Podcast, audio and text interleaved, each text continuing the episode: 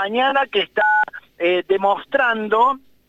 tal vez uno de los principales interrogantes que tenían muchos cordobeses y particularmente las autoridades, cómo iba a resultar la jornada de restricciones particularmente para aquellos trabajadores que no son esenciales. Bueno, yo les puedo decir que a esta hora la noticia o el título es que hay muchísimos vehículos en la ciudad de Córdoba ingresando al casco céntrico. Y esto me parece que en cierta forma viene a demostrar que la ciudad de Córdoba no es la misma respecto al eh, tema de otras eh, restricciones, particularmente cuando comenzó la pandemia el año anterior, cuando recordarán ustedes que también un DNU del gobierno nacional, el eh, pasado 20 de marzo de 2020,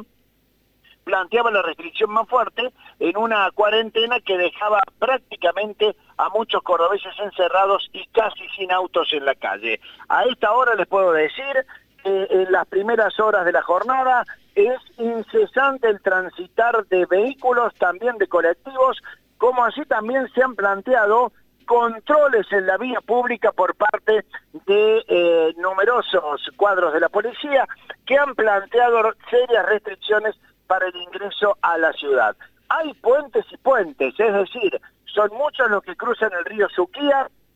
hay algunos en donde transitar es mucho más aliviado y otros donde hay demoras de hasta 10 minutos para poder cruzar los controles de la policía porque piden algún tipo de autorización. Recordemos que las mismas del año anterior o la aplicación Cuidar es la que se está solicitando. Este es uno de los datos del día. El otro está referido al fuerte crecimiento de contagios que según dicen las autoridades no se va a frenar si continúan las movilizaciones como las que se percibieron ayer en Córdoba y en otras ciudades del país. Aquí en Córdoba puntualmente, ayer tuvimos 3.400 casos, eh, un poquitito más, 3.424, y lo que sostienen las autoridades, no muy convencidas de Córdoba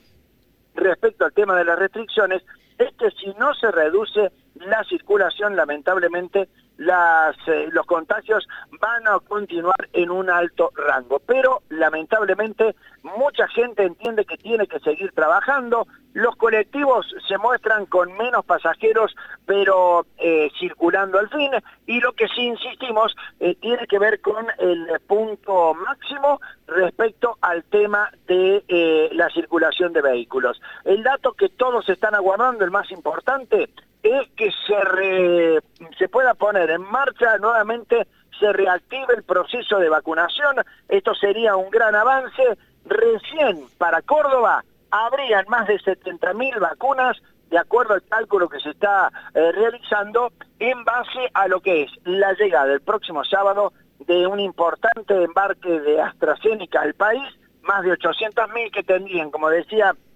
para Córdoba cerca de 70.000 vacunas, con algunas más que se van a sumar de las Sputnik que van a llegar también en las próximas horas al territorio nacional. Mañana fría en Córdoba y con la duda despejada, muchos cordobeses resisten en la restricción y veremos qué pasa con los bares que en algunos casos, de acuerdo a lo que hemos visto en el centro de la ciudad, abrieron hoy con total normalidad.